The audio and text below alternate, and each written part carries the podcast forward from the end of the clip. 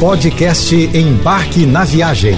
Fique agora com as melhores dicas, destinos e roteiros para sua diversão fora de casa com Naira Amorelli semana passada iniciamos uma série sobre cidades históricas do Brasil que merecem a sua visita. Obviamente, fomos muito além das cidades mineiras, que, claro, ainda vão passar por aqui. Se você perdeu, corre para conferir o nosso podcast e já ir anotando as suas preferidas. São Paulo é um estado que também conta com pequenas cidades que guardam verdadeiros patrimônios históricos, como no caso de São Luís do Paraitinga. Seu conjunto arquitetônico formado por casas dos séculos 18 e 19, considerado patrimônio cultural brasileiro pelo IFAM, é um belo exemplo disso. São Luís do Paraitinga tornou-se efetivamente uma cidade em 1857 e em 11 de junho de 1873 recebeu o título de cidade imperial por Dom Pedro II status que poucos municípios recebiam. São Luís do Paraitinga soube dar a volta por cima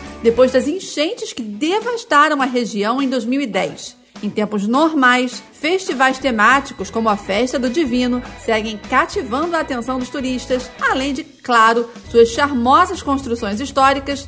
Há muitas atrações naturais nos arredores que valem uma esticadinha na viagem muito famosa pelos azulejos portugueses que decoram as fachadas dos casarões do seu centro histórico, São Luís, no Maranhão, se difere da maior parte das cidades brasileiras, já que foi colonizada por franceses. Hoje, a principal herança desse povo, juntamente com portugueses e holandeses, encontra-se preservada em seu centro histórico, com diversas construções que remetem ao passado. Suas ruas são cercadas por casas e palacetes antigos que contam séculos de história. A cidade serve ainda como porta de entrada para outras cidades históricas, como Alcântara, onde ruínas se unem a prédios restaurados para garantir um roteiro incrível. Alcântara tem o um apelido de cidade que parou no tempo e faz jus à sua identidade. Muitas de suas construções do período colonial se encontram em ruínas, como a igreja de São Matias. Por volta do século XVIII, a região viveu seus tempos de glória. Até hoje,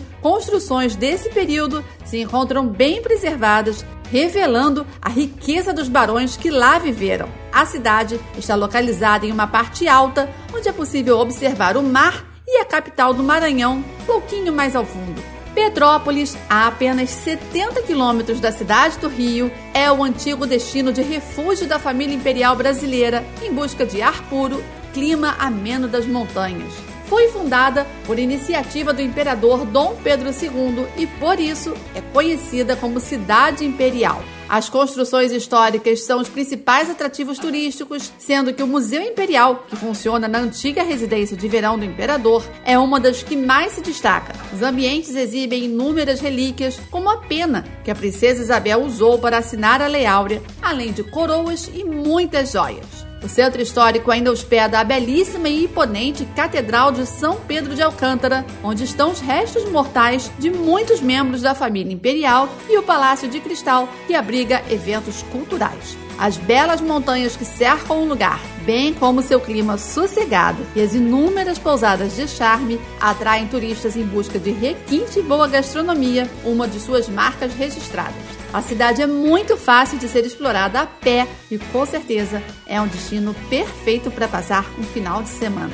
Dona de um dos melhores carnavais do Brasil, a cidade de Olinda também recebeu o título de Patrimônio Histórico e Cultural da Humanidade. Duarte Coelho Pereira, em 1537, desenvolveu a cidade fundando o primeiro engenho de açúcar e agricultura, quando a população indígena ainda habitava a região. Em 1630, os holandeses invadiram a cidade e incendiaram tudo. Apenas em 1654, com a expulsão dos holandeses, os portugueses voltaram a controlar a cidade. O Carnaval de Olinda linda com seus famosos bonecões, é sem dúvida alguma uma atração que arrasta multidões por suas lareiras. Porém, o colorido da cidade também vem de seus antigos e belos casarões. Tendo seu centro histórico desde 1982 o título de Patrimônio Mundial, Olinda merece ser experimentada com calma. Chegando na cidade, visite as igrejas marcadas pelo barroco, como a Igreja da Sé, Convento de São Francisco, a Ladeira da Misericórdia, o Casarão Colonial Antigo e o Mosteiro de São Bento, onde a maior parte é todinha folheada a ouro.